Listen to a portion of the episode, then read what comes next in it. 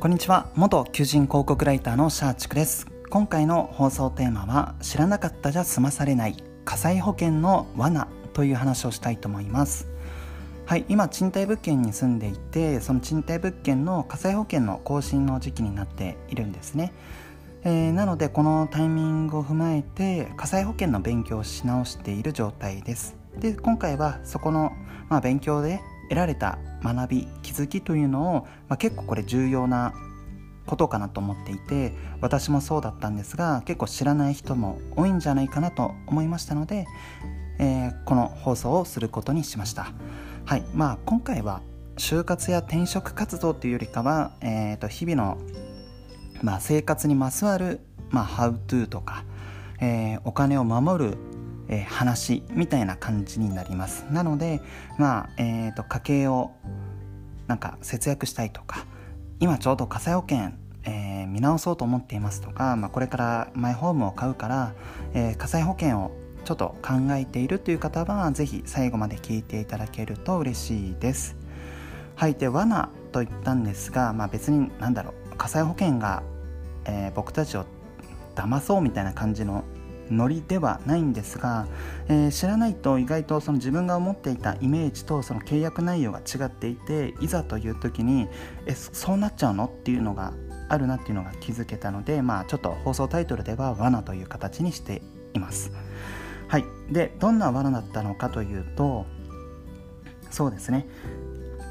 まあ、火災保険の会社によって商品によって、えー、その保証される範囲が異なるというのが、まあ、この罠の、えー、内訳というか、まあ、その話になると。で火災保険ってそもそも何なのかというと、まあ、雷が落ちて家が全焼とか台風が猛烈にすごくて、えー、屋根が吹き飛んで全てぶっ壊れたみたいな時に、えー、建物だったり、えー、まあ、家電、えあとは家具ですね、まあ、そういったものを保証しますよっていうのが、まあ、火災保険なんですね、まあ、火災保険って書いてありますがえー、いわゆるこの火事の火災だけではなくて家に災いの火災保険だと思えば良いかなと思います。でその時に、えー、そうですねまあ勉強になったのが、まあ、例えば屋根が吹っ飛んだあじゃあ火災保険で、まあ、修理出せるじゃんみたいな風に皆さん思うとは思うんですけど、まあ、実際そうなんですが会社によっては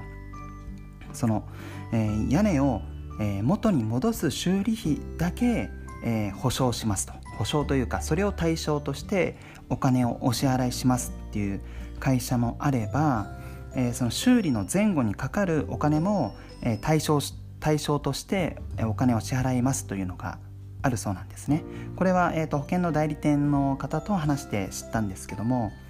なんかこの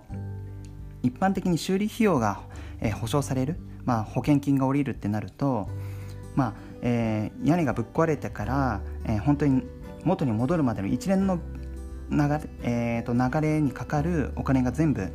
まあ、基本的には保険会社からもらえるんでしょっていうふうに皆さん思うと思うんですけども私もそうだったんですけども、まあ、会社によっては先ほど言ったように本当にか本当にこの修理だけの費用しか保証しない場合もあれば、えー、その修理の前後これなんどんな対応なのかっていうと実際になんか鑑定士かそういうのを依頼してあの損害状況をこのなんか鑑定してくれるそうなんですね。まあ、家が屋根が吹き飛んだはい修理ではなくて、えどんな被害状況なのかどんな損害なのかっていうのでまず調査が必要だとでそこにお金がかかったりとか、えー、あとは、えー、修理するまでに、まあ、仮で、まあ、ブルーシートを引いて、まあ、雨風を、まあ、防ぐとか、まあ、そういった仮の修理とかあとはぶっ壊れたものを、えー、運ぶとか、まあ、その